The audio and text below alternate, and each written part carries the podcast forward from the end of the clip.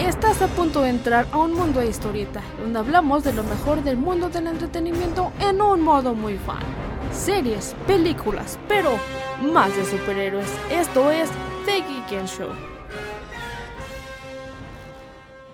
¿Qué onda amigos? ¿Cómo están? Sean bienvenidos a un nuevo show. Mi nombre, como saben, es Metzli y el día de hoy tenemos un gran programa porque vamos a hablar uno de los personajes digamos que icónicos, es un compañero, ¿no? Es un compañero, no es como tal un personaje principal, pero sí es muy icónico, ya soy muy fan obviamente. Ha tenido evoluciones, ha cambiado de su personaje principal a otro, ha sido incluso suplantado, ha habido como ha dejado ese la herencia de este personaje hacia otras personas, ha habido muchos, así que el día de hoy vamos a hablar sobre la historia de Robin, los diferentes Robins que hay, Dick Grayson, Tim Drake, Jason Todd, todos los que hay, entonces vamos a darle duro a la información y pues esperemos si les guste.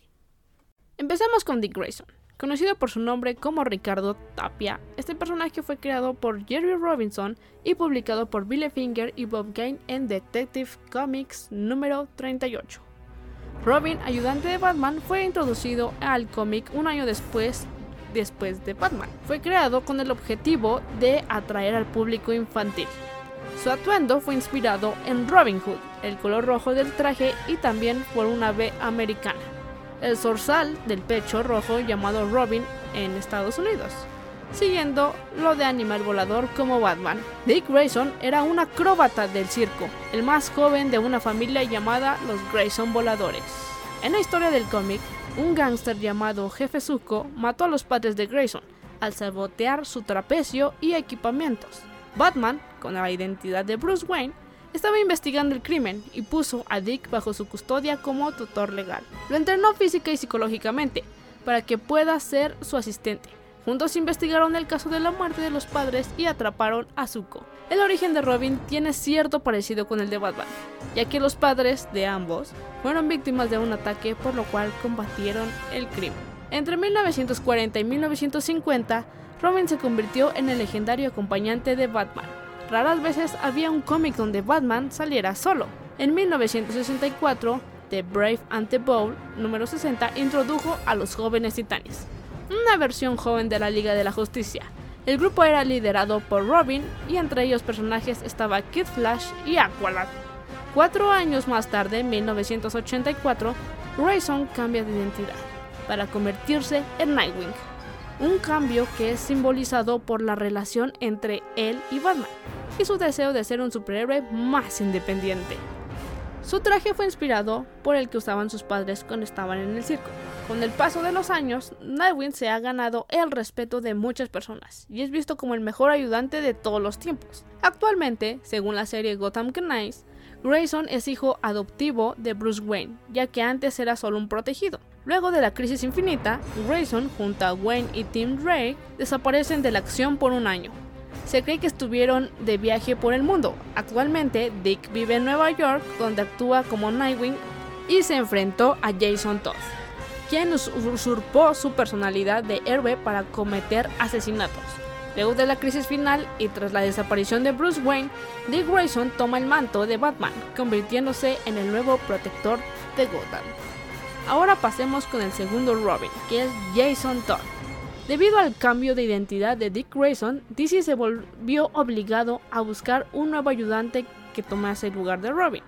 La primera aparición de este nuevo Robin fue en Batman número 357 por el año de 1983. Todd era un huérfano que vivía en la calle. Fue descubierto por Batman cuando trataba de robar las llantas del batimóvil. Batman lo adoptó y entrenó. Todd era muy diferente a Grayson, ya que tenía sentimientos de rabia y odio acumulados los cuales demostraban que a veces mientras trabajaban juntos. A muchos lectores no les gustaba la actitud de Jason Todd, y en 1988 DC Comics hizo una encuesta. La pregunta era si Jason debería morir. Con la diferencia de 71 votos, la opción ganadora fue que sí, por lo que Jason fue asesinado por el Joker en la historia Una muerte en la familia. Batman se vio totalmente afectado por la muerte de Todd y guardó su traje en la baticueva como modo de recordar. El cadáver de Todd fue robado aparentemente por el acertijo para que Batman creyera que había sido resucitado.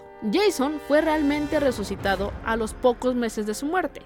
fue ayudado por Talia Head, hija de Ras Al Ghul, y bajo el nombre de Red Hood causó problemas a Batman y a Máscara Negra. En Batman Anual número 25 se revela cómo fue que resucitó Jason Todd. El objetivo de Jason como Red Hood es hacer lo que Batman nunca ha hecho, que es matar a toda la escoria criminal. Y dado los códigos del hombre murciélago, Jason es uno de los de sus enemigos de Batman. Tras la muerte de Bruce Wayne en Crisis Final, Jason toma el manto de Batman, matando sin remordimiento a todo criminal que se lo cruce, pero gracias a Dick Grayson, Todd es detenido. Pasemos con el tercer Robin, que es Tim Drake. Tras la muerte de Todd, a DC Comics no estaba muy seguro de que si los lectores lo odiaban era al personaje Todd o al personaje de Robin, así que decidieron que Batman fuera un superhéroe solitario. Mientras que Grayson era un acróbata y Todd un luchador, Tim Drake tenía un gran intelecto de detective, hasta el punto de ser uno de los pocos en darse cuenta que en realidad Batman era Bruce Wayne. El tercer Robin, Timothy Drake, apareció por primera vez en el flashback de Batman número 436. Drake era un joven que seguía las aventuras de Batman y Robin desde la muerte de los padres de Duke Grayson. En Un lugar solitario para morir, que es un cómic, Tim se propone reunir a Dick con Bruce, pero quizás no contaba con el hecho de que las relaciones entre ellos estaban bastante mal. En un momento, Batman se negó a tomarlo como su aprendiz, por el peso que le causaba la muerte de Jason Todd, pero le dijo que si él estaba dispuesto a intentarlo, él no se lo iba a impedir. Batman comenzó a enseñarle artes marciales para que se estuviera físicamente listo para enfrentar al crimen y se convirtió en su nuevo ayudante. Antes de convertirse en el joven maravilla, Tim tuvo que pasar por una dura prueba del destino, la muerte de su madre y la incapacidad de su padre, a manos de Lord Oveja. Actualmente tomó el nombre de Red Robin, o sea, como una evolución de Robin pero más adulta. Tim entró en acción con el traje de Robin cuando salvó a Batman del espantapájaros. Luego de estos incidentes, Tim comenzó un viaje en búsqueda de su entrenamiento, el cual lo llevó a Europa, donde tomó lecciones con la temible Lady Shiva e hizo un archienemigo, Sir Edmund Torrance, el Rey Serpiente. Actualmente es Red Robin. El traje de Drake es diferente al típico de los dos primeros Robins, tiene más protección y nuevas armas además de que algunos cambios en el diseño. Este Robin fue el primero en tener un cómic propio, y con esto se ganó un archienemigo llamado Chloe Master. Además ganó un nuevo amor, la hija de Chloe Master llamada Stephanie Brown, mejor conocida por su identidad de superheroína cuando Tim Drake tomó el manto de Robin, su padre desconocía su doble identidad. Aparece brevemente en el videojuego Batman Arkham Knight, aunque se puede utilizar como personaje jugable para los desafíos. Es momento de entrar al Robin número 4, Stephanie Brown. Stephanie Brown, novia de Tim Drake. Tras la dimisión de Tim Drake a causa del descubrimiento de su identidad de su padre, Stephanie quiso convertirse en ayudante de Batman, pero luego de tres meses es despedida por no seguir las órdenes de Batman. Brown muere en un intento de probar su utilidad a Batman, ya que es herida y torturada por Máscara Negra. La verdad sobre la muerte de Steph se revela en Crímenes de Guerra, donde sorprende saber que la chica murió por una negligencia médica intencionada de la colaboradora de Batman, la doctora Leslie Tompkins, quien dejó morir a Stephanie con el afán de demostrarle a Batman que no había que seguir exponiendo la vida de jóvenes en la lucha contra el crimen. Entre la comunidad de fans se especula si la participación de la doctora Tompkins en la muerte de Spoiler será borrada de la continuidad después de los eventos de Crisis Infinitas.